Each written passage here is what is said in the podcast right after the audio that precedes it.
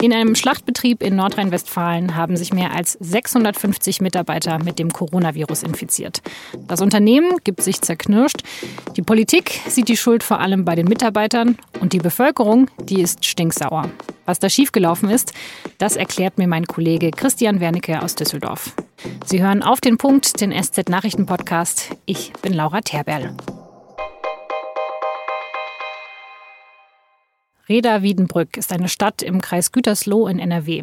Hier hat die Firma Tönnies einen großen Schlachthof. In dem Betrieb können täglich bis zu 30.000 Schweine geschlachtet werden. Und dieser Betrieb, das ist jetzt ein neuer Corona-Hotspot. Über 1000 Mitarbeiter wurden getestet und mehr als 650 davon hatten sich infiziert. Um das mal vergleichen zu können, nur einen Tag vorher, am Dienstag, gab es in ganz Deutschland nur 345 Neuinfektionen. Die Firma hat sofort Konsequenzen gezogen. Der Betrieb ist teilweise eingestellt und 7000 Mitarbeiter plus deren Kontaktpersonen sind in Quarantäne. Und außerdem sind im gesamten Kreis Gütersloh deshalb jetzt die Schulen und Kitas wieder geschlossen, und zwar bis zu den Sommerferien. Das ist übrigens schon die zweite Welle an Corona-Infektionen in dem Schlachthof. Es hatte schon im Mai einige Infektionen gegeben und bei der Firma Westfleisch in Coesfeld hatten sich ebenfalls im Mai über 280 Mitarbeiter infiziert. Und bei einem Spargelhof in Bayern wurden vor einigen Tagen 96 Mitarbeiter, fast alle davon Erntehelfer, positiv getestet. Haben wir zu früh die Corona-Maßnahmen gelockert und ist der aktuelle Ausbruch in Gütersloh die Folge davon? Den Vorwurf will sich der NRW-Ministerpräsident Armin Laschet nicht gefallen lassen, als er von einer Journalistin auf den Fall Tönnies angesprochen wird. Das sagt darüber überhaupt nichts aus, weil Rumänen und Bulgaren da eingereist sind und da der Virus herkommt. Das wird überall passieren. Wir haben in ganz Deutschland ähnliche Regelungen. Das hat nichts mit Lockerungen zu tun, sondern mit der Unterbringung von Menschen in Unterkünften und Arbeitsbedingungen in Betrieben. Was ist da also schiefgelaufen und reagiert die Politik jetzt richtig? Darüber habe ich mit SZ-Redakteur Christian Wernicke gesprochen. Er war auch im Mai in Reda-Wiedenbrück in dem Betrieb von Tönnies, über den wir auch jetzt sprechen. Christian, was würdest du denn sagen? Wer ist denn jetzt schuld an diesem erneuten Ausbruch? Naja, die Verantwortlichen für den Ausbruch, der ganz offensichtlich innerhalb des Schlachtbetriebes erfolgt ist, ist meiner Ansicht nach schon die Firma Tönnies selbst. Wir wissen von Gewerkschaftern und von Leuten, die diesen Betrieb von innen kennen, dass insbesondere in dem Bereich, wo die großen Fleischteile eben zerlegt werden, dass dort der Mindestabstand bei weitem niedriger ist als 1,5 Meter und die klimatischen Bedingungen in diesem Bereich sehr kühl, relativ feucht, wenig Licht, wenig Durchlüftung, dass all diese Bedingungen dazu beitragen, dass das ein wunderbarer Übertragungsort für Coronaviren ist. Aber wie konnte das denn eigentlich passieren? Also ich meine, dass da wunderbare Bedingungen herrschen ähm, für Coronaviren, das wusste man ja auch schon. Und wir hatten doch schon vor sechs Wochen ähnliche Vorfälle. Also da frage ich mich schon, ob die richtigen Konsequenzen gezogen wurden. Das ist in der Tat interessant, weil ich war ja auch schon mal vor fünf Wochen in Kreis Gütersloh für eine Recherche und da hat man mir nach den Vorfällen in Coesfeld bei Westfleisch hat man mir bei Tönnies versichert, man habe also offensichtlich ein deutlich besseres Schutzkonzept bei Tönnies und man hat mir unter anderem erzählt, es gebe eine sogenannte 96-Stunden-Regel. Also das heißt, wer länger als vier Tage weg ist, bei, war bei Tönnies, der sollte eigentlich getestet werden. Jetzt heißt das Argument aber von dem Krisenbeauftragten in dem Konzern selbst, dass das Virus wohl eingeschleppt worden sei von Arbeitnehmern, die nach der Wiederöffnung der Grenzen aus Rumänien, aus Bulgarien wieder gekommen sind nach einem kurzen Familienurlaub. Also entweder gab es die 96-Stunden-Regel oder man hat gepennt. Aber würdest du jetzt sagen, die Maßnahmen, die jetzt getroffen wurden, die reichen jetzt aus, um diesen Ausbruch in den Griff zu bekommen? Also es wurde ja noch nicht mal der ganze Betrieb geschlossen bei Tönnies. Ja, also das ist wieder so etwas Wundersames, wo man dann, sage ich mal, aus der Distanz sich wundert über die Zustände im Kreis Gütersloh.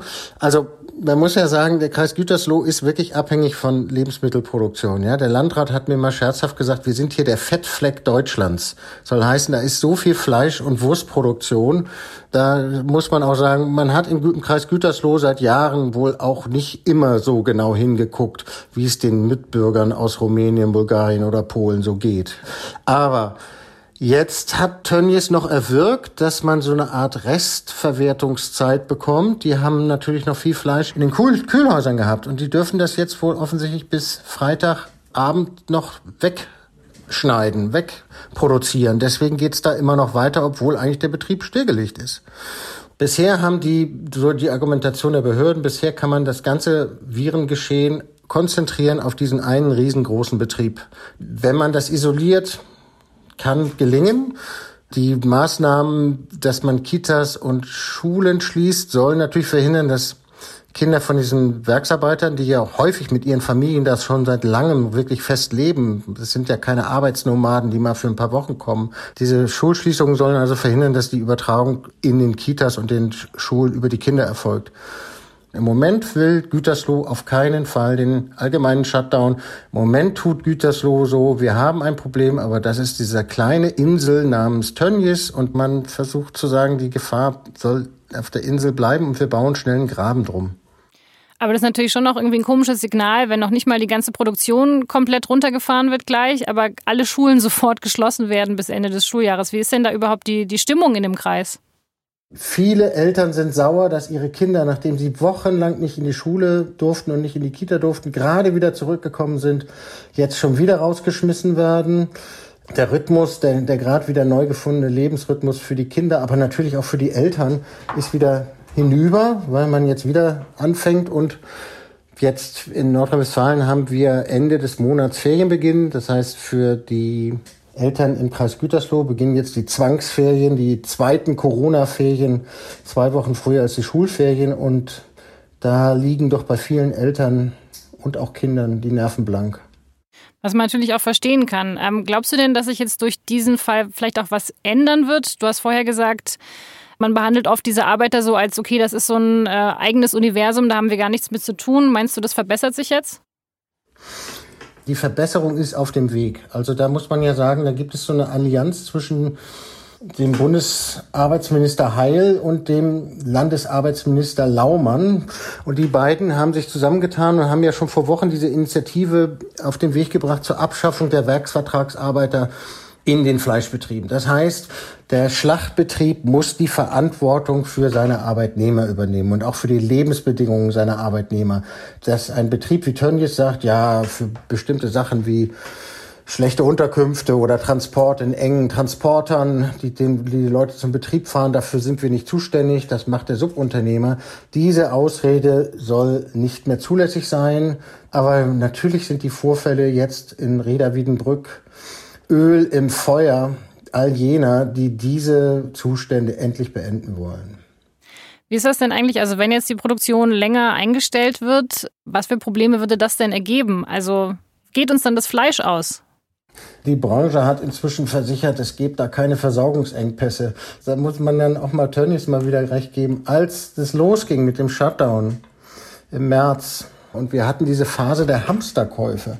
Da war es aber auch so, dass die Behörden, Betriebe wie Tönnies, angesprochen haben, bitte fahrt eure Produktion hoch, wir brauchen jetzt volle Regale, damit sich die Bevölkerung beruhigt.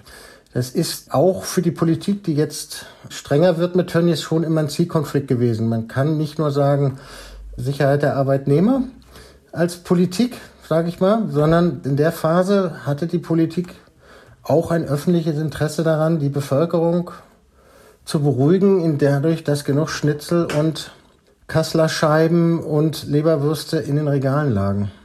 Vielen Dank, Christian Wernicke. Und am heutigen Donnerstag wird jetzt auch demonstriert, eben weil der Betrieb der Fabrik noch weiterläuft und die Schulen schon geschlossen sind.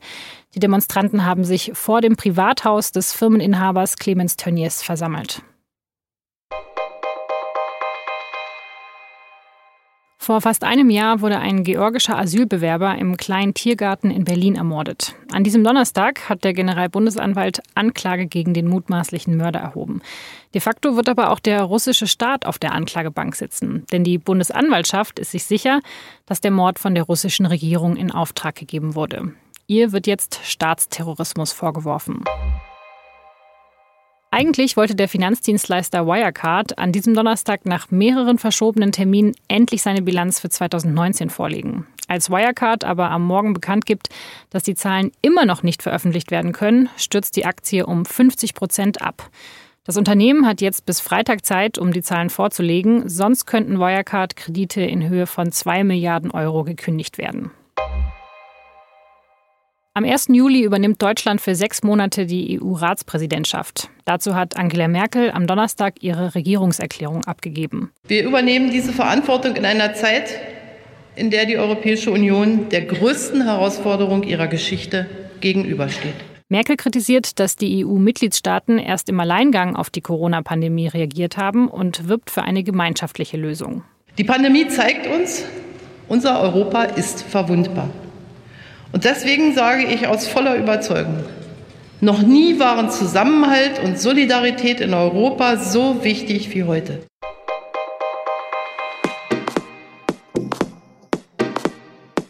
Wer 2020 seinen Schulabschluss macht, der kann wegen der Corona-Krise den Abschied von der Schule nicht so wirklich genießen. Und feiern ist auch gerade schwierig. Was die Krise mit einem macht, das haben uns acht Abiturientinnen und Abiturienten für die SZ am Freitag erzählt. Sie finden den Link zum Artikel auch in unseren Shownotes. Das war auf den Punkt. Redaktionsschluss war 16 Uhr. Vielen Dank fürs Zuhören.